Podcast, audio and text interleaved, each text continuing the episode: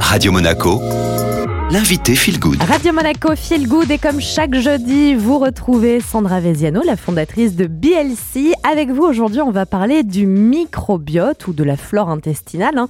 Le microbiote, on sait qu'on doit en prendre soin aujourd'hui, c'est un indispensable.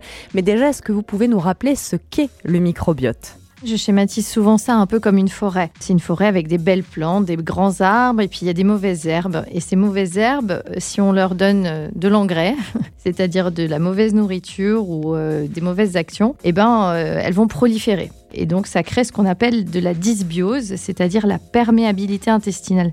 C'est vraiment la fuite de vitamines et minéraux. Alors déjà qu'il n'y en a pas beaucoup dans l'alimentation, si en plus ils s'en vont et qu'on ne les garde pas pour s'en servir, c'est un petit peu dommage. Donc euh, ça crée aussi en plus des inflammations, parfois assez sournoises. Il y a les inflammations de bas. Donc d'où l'importance de prendre soin de son microbiote. Qu'est-ce qu'on peut faire? Des conseils basiques déjà pour en prendre soin. On peut manger des aliments riches en polyphénol, c'est-à-dire tous les légumes colorés. Ensuite, il faut dormir avec un rythme le plus régulier possible. Éviter les produits transformés et les sucres, j'ai l'impression de radoter, mais je le répète quand même. Faire de l'exercice, mais attention aux excès parce que pour une fois, je vais mettre une petite nuance, une activité physique intense réduit la diversité de la flore intestinale. Manger plus de fibres, c'est la nourriture des bonnes bactéries cette fois, c'est l'engrais euh, pour les belles plantes. Essayez les aliments fermentés et on en a parlé il n'y a pas si longtemps, on va éviter les édulcorants. Et le dernier, je le dis quand même, réduisez le stress.